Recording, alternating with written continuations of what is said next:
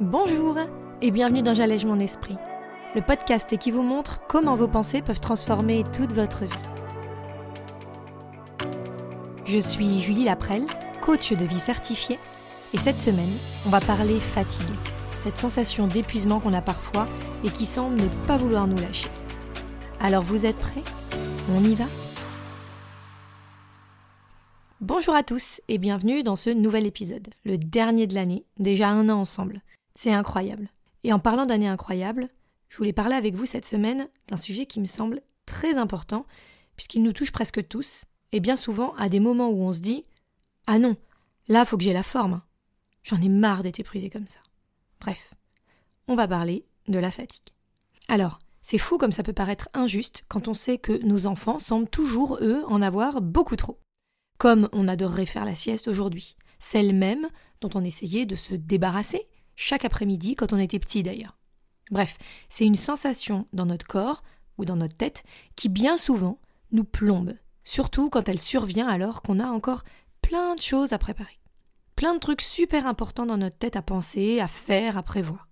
Alors, elle vient d'où cette fatigue?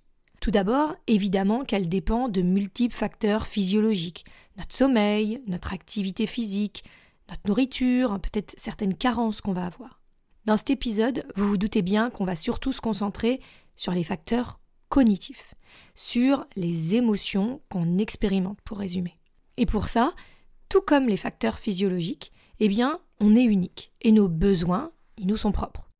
On a besoin de plus de fer que d'eau, de plus de sommeil, eh bien, nos facteurs cognitifs, ils vont être très personnels eux aussi.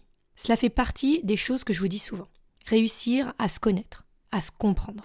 Mais encore mieux là, il va falloir prêter attention à ce que vous voyez qui va prendre votre énergie ou qui va vous en donner.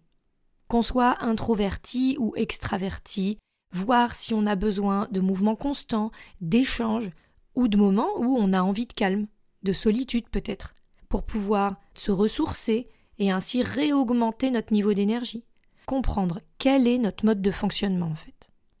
Vous avez déjà vu certainement la différence dans une même situation et que la personne qui est avec vous va pas forcément réagir de la même façon. Par exemple, moi, quand je vais dans une grande ville, je commence à sentir l'énergie. Et puis très vite, ça va avoir le don de m'épuiser. Je vais finir la journée sur le rotule avec cette impression que toute mon énergie a été utilisée.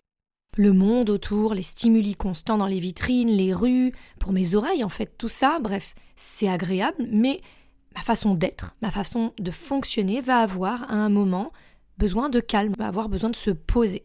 Alors qu'à l'inverse, mon mari va être dans l'excitation. Il va aborder en quelque sorte cette énergie, le dynamisme de la ville, et il va avoir envie de bouger. Il va avoir envie de continuer, de profiter du lieu et de ce qui va se passer autour. Je pense que vous pouvez vous aussi identifier une situation équivalente où vos besoins ne vont pas être les mêmes que la personne qui va vous accompagner.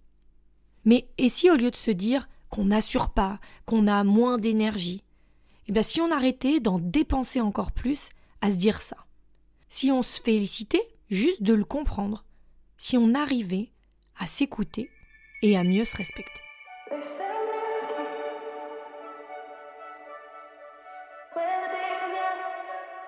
Le principal problème qu'on rencontre, selon moi, dans cette fatigue, que l'on retrouve de façon chronique hein, parfois, c'est évidemment et avant tout, comme je le disais, notre état physiologique faire une prise de sang, voir si on manque pas de quelque chose, faire un bilan sur notre sommeil, comment est-ce qui se passe ces derniers temps, combien d'heures je me suis octroyé, comment il se déroule, est-ce que je fais beaucoup de cauchemars, est-ce que j'ai l'impression que mon sommeil est reposant, etc. Mais l'autre facteur, donc, qu'on oublie bien souvent, c'est notre état émotionnel, ce qui se passe à l'intérieur, mais de notre tête. Et là, ça devient plus compliqué, ça devient plus difficile à entrevoir. Comme tout le monde, je pense, je cogite, je vis, quoi. Qu'est-ce que tu veux dire par là? Eh bien, ce que je veux dire par là, c'est qu'aller s'occuper de soi, aller comprendre notre fonctionnement, c'est super. Mais parfois, eh bien, on va l'utiliser d'une façon, on va dire, improductive, c'est vrai. Et en faisant ça, eh bien, parfois, on est amené à beaucoup réfléchir, à beaucoup se questionner. Et le problème, c'est que se questionner, ça peut être bien, mais quand on se remet en question, surtout, eh bien ça devient beaucoup plus compliqué. Et si, comme moi, chaque interrogation sur votre façon d'être, de ressentir, de vivre, ça vous relance dans cette culpabilité ou ce questionnement incessant, eh bien ça peut vite devenir complètement épuisant. Le moteur qui tourne là au-dessus de nous, eh bien ça peut nous amener à de magnifiques résultats ou à de magnifiques révélations, mais ça peut aussi nous amener à un épuisement complet. Alors pourquoi? Eh bien parce que le risque là-dedans, c'est de tomber dans une espèce de lutte intérieure. Vous savez, une sorte de, de combat qu'on va entretenir avec nous-mêmes et qui va petit à petit nous fatiguer, nous ronger, nous amener à un sentiment, comme je disais, de culpabilité ou de faiblesse, en plus, parce qu'on va peut-être se dire j'y arrive pas, je m'en sors pas, je suis crevé. Et on va penser à tout ce qui nous fatigue. Donc, en quelque sorte, on va se faire une liste qui va s'accumuler en plus de toutes les pensées qu'on a dans notre tête de toutes les choses qui nous épuisent. Factuellement, et encore plus en ces périodes festives et de vacances, en fait. Il faut penser aux enfants, il faut les occuper, il faut les amuser, puis il faut être patient. Il faut continuer de gérer la maison, le travail, les achats de cadeaux, l'emballage, ne rien oublier. Et il y a les repas, il y a les courses, il y a appeler les amis qui doivent venir, on cale à quelle heure, encore des courses. Et puis bref, en fait, on se fatigue par cette accumulation d'informations. Tous ces trucs qu'on garde dans notre tête et surtout sur toutes les pensées qu'on va avoir là-dessus. Penser au repas, ça va s'apparenter forcément à un moment, au fait que cette période elle est remplie de moments agréables et conviviaux, soit, mais surtout au fait que oh, on va pas arrêter de manger, j'en suis déjà fatigué d'avance. On va aussi se mettre la pression peut-être pour les cadeaux, comme je le disais tout à l'heure, ce qu'on va faire ou non, un peu au dernier moment peut-être, et puis qui vont aussi créer cette idée que, je sais pas, peut-être c'est toujours moi qui dois me charger de ça, dois penser à tout ça. Et ça, ça me fatigue. Les enfants vont être follement excités par l'arrivée des vacances, des cadeaux, du Père Noël, et on va avoir l'impression qu'ils ont besoin d'attention, mais qu'on n'a pas le temps. Bah oui, parce qu'on doit tout gérer. De même que si leur comportement ne va pas être plus excessif ou différent que d'habitude, on va déjà se faire ces pensées de ils sont surexcités, ils ont besoin d'attention constamment, ça va de nouveau générer cette fatigue. Et ainsi de suite. C'est en boucle. Et pour toutes ces tâches que l'on va avoir à faire, notre cerveau, il va venir nous offrir une option de pensée qui va créer chez nous cette fatigue. Dans le quotidien, ça va être pareil. À vouloir se dire je dois m'intéresser à moi, je dois prendre du temps pour moi, je dois me poser les bonnes questions, je dois avancer, je dois définir ce dont j'ai envie, etc. Eh bien, notre cerveau, il va s'épuiser à l'avance. Et je vous rappelle que lui, il aime l'économie d'énergie, la simplification. On survit très bien comme ça, donc pourquoi aller se compliquer la vie? Et c'est donc pour ça que lui, eh bien très gentiment, il va venir nous offrir des pensées pas forcément positives sur tous ces messages qu'on va entendre, et surtout des pensées générant cette fatigue, cette impression qu'on se sent dépassé. C'est là qu'on va arriver à cette sensation d'épuisement tant physique que, et surtout, mental.